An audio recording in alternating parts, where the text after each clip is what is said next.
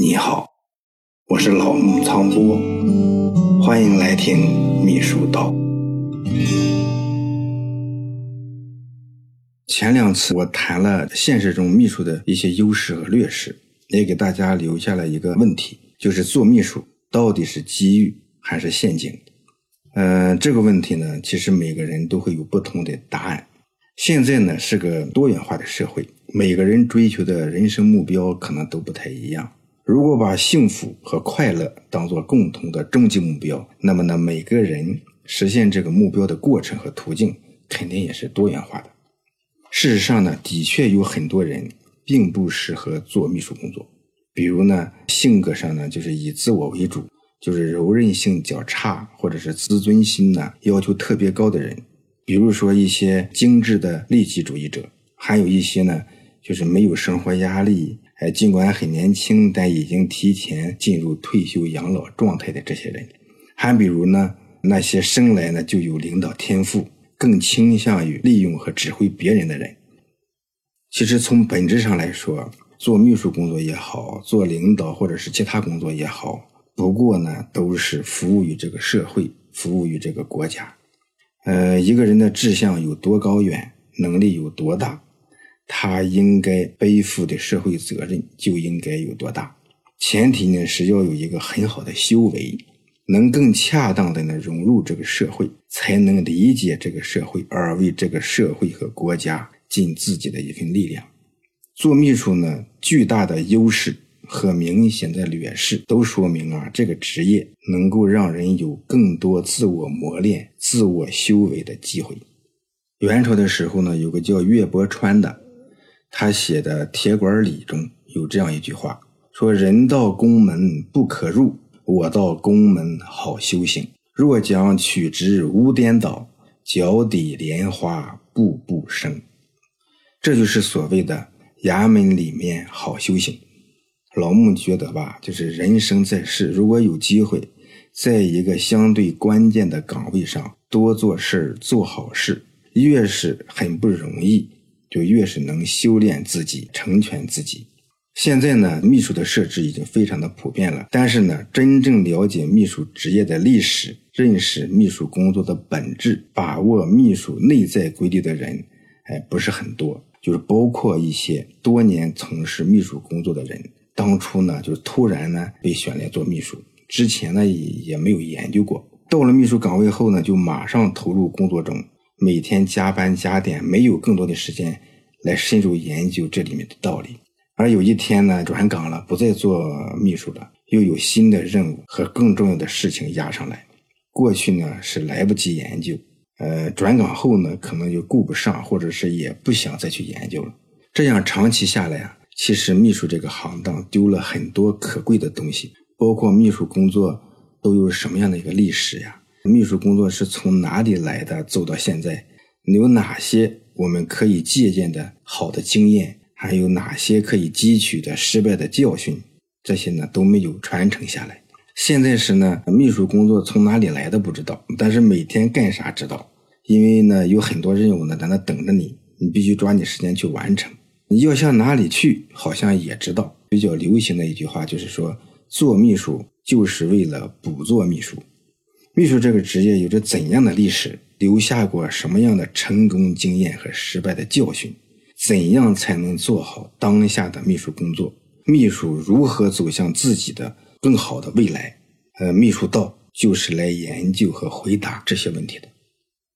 目前呢，中国有很多优秀的秘书学理论专家。二零一二年，秘书学呢被中国教育部列入本科专业目录。而在这之前呢，还有三十多年的秘书学专业教学，当然呢都是本科以下的水平。也就是说，中国有了秘书本科专业不过六年的时间。近几年呢，开设秘书专业的大学呢在逐年增加。现在呢，全国呢已经有一百三十多所大学开设了秘书学专业。好的秘书学专业呢，以师范大学居多。我粗略的算了一下。呃，秘书学本科教育这六年来毕业了三届学生，至多呢不会超过三万人毕业于秘书学的本科专业。这且不说这些本科毕业生毕业以后是不是都从事了秘书工作，中国的社会管理体制其实是比较特殊的，要保证正常的运转，它会比有一些国家呢，它的秘书占人口中的比例要高一些。有人呢保守的估计，中国秘书的从业人员应该在两千万人以上。这些年来呢，没有本科以上的学历进入公务员或者是去一个好的企业都是比较难的。也就是说，入职的秘书，包括近三年来入职的秘书，大多数没有经过秘书本科以上专业的学习，也可以说都是所学非所用，专业不对口，半路出家。而教秘书学的人呢，虽然也都很优秀，但大多数呢就没有秘书工作实际经验。我们很多呢就听说说某某秘书曾经做过老师，但是呢从来没听说过说哪位教授曾经做过秘书。这呢就能解释现在呢各大学的秘书学为什么都相对比较纯净，就是理论性呢都更好一些。现在呢这社会分工越来越细，各行各业都有很多自己的传承。嗯，老工人呢带徒弟，像老演员呢也收学生，像运动员呢。干得很好，就将来做教练。这个秘书作为一个很务实、技巧性很强的职业，目前看呢，大多数的秘书在入职之前都没有进行过必要的专门学习实践，主要呢就是靠自己体悟，都是边干边学边提高。其实秘书呢有着特殊的文化心理、思维方式和处事原则，在工作中呢也存在着一些独特的工作方法。工作技巧和谋事方略，这些都是长期的秘书工作实践中积累的宝贵财富。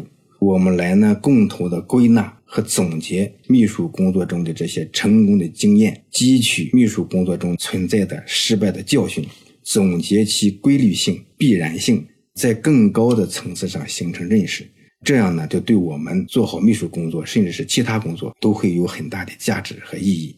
其实呢，就是任何的事情都有形式上的方法呀、技巧呀。但是如果只从技巧呀、方法呀这个层面来把握和理解，还是比较肤浅。我们需要在深度、广度更高的维度上，立体的来研究、分析，才可能悟出呢其中的深意。比如说剑道，中国的剑术呢，在春秋后期就已经有了。在汉代以前，已经形成了一个很好的理论。卧薪尝胆的越王勾践就是拜师学习剑术。但是到了唐朝呢，那些道士就开始用剑来辟邪；那些当官的呢，在喝酒的时候呢，舞剑助兴。这个剑吧，就成了一种道具。以后中国的剑术呢，就没有什么太大的发展。但是隋唐时期呢，剑术呢传到了日本，日本人呢在研习剑术的基础上，总结出了剑道。剑道的本质其实就是剑术，但是呢，它高于剑术这个层面。剑道呢，它更强调的是坚强的意志力、专注力和敏锐的判断力。它强调呢，就是两个对手，哎，在在出手之前，哎，就是那种心与心的那种交战。再比如呢，就是棋道，围棋呢，其实也起源于中国，也是经过唐朝的时候呢。呃，从朝鲜传入了日本，以后呢，又流传到了欧美各个国家。围棋的每一个棋子都是平等的，每下一个子就是能够牵动全局。棋道呢，它就所谓，呃，先得者未必有所得。棋道讲的是呃大局观。习近平呢就喜欢下围棋，他和聂卫平呢是发小，还两个人非常好的朋友。你想，这是围棋作为一种智力游戏。在上升为道的这个层面后呢，能够在更高的维度上给我们非常重要的启示。通过归纳剑术而得到剑道，它也可以培养我们冷静、机敏、果敢的性格，锻炼我们的进取精神。在输赢之中呢，呃，也能增加一个人的廉耻之心，激发敢打敢拼的勇气。当我们从中悟出这些深意，对处理事物应该有非常特别的意义。通过归纳和总结其意，得到了其道，让我们做事呢从大局着眼，胸怀全局，步步为营，去争取整体的利益。那么，同样呢，我们可以从秘书工作的方法技巧中研究归纳和总结出经验性的、规律性的认识，来指导我们如何做好秘书工作，再到如何更好的做人做事。不管呢你是刚走出校门初入职场的人，还是已经呢工作了一段时间，不管呢你是董事局的秘书，还是正在从事辅助性工作的一些公务员，我们呢都有必要在一起挖掘秘书工作经验这座富矿，共同的了解这种隐秘的力量——秘书道。因为呢平时没有人研究它，或者是呢研究的不够深入，这里面呢。它包含着人生职场中许多很简单但又深刻的哲理，虽然呢并不深奥，但是呢你未必真正的领悟和明白。总的设想吧，秘书道呢主要谈三个方面的问题：一是呢秘书如何搞好政务服务，包括呢你怎样提高写作能力和水平。成为一名呢让领导依靠、引以为傲的材料高手，怎么样办文？怎么样办会？哎，怎么样做好政务公开呀、信息调研呐和信访啊这些工作？二是呢，秘书如何和领导及其周围的人相处，包括怎么样与领导保持合拍，怎么样向领导请示和汇报，怎么样协调上下左右把事情处理好，怎么样在单位立足。怎么样树立威信，杀伐小人？怎么样保守秘密？怎么样交友，并在允许的范围内帮助别人？等等这些问题。第三个呢，就是秘书呢如何做好事务性工作，比如说怎么样筹备会议呀，怎么样搞好接待呀，怎么样随领导出差呀、出国呀等等。另外呢，还有一个就是怎么样转岗，嗯，怎么样呢，在合适的时候、合适的时机转岗，去到自己中意的。呃，一个岗位上去工作等等，这三个方面的问题呢，会涉及到很多的内容。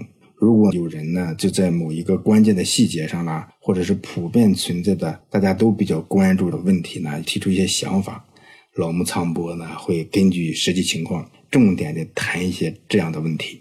需要提醒你的是呢，我会不定期的推出秘书道论五章的内容，分别是呢，德行第一，才学第二。服从第三，敏锐第四，隐忍第五。这些内容呢不会很多，但是这些内容才是秘书道的重点所在。嗯，下一次呢，我们先谈谈秘书的前世今生，然后呢就开始谈怎样写好文章。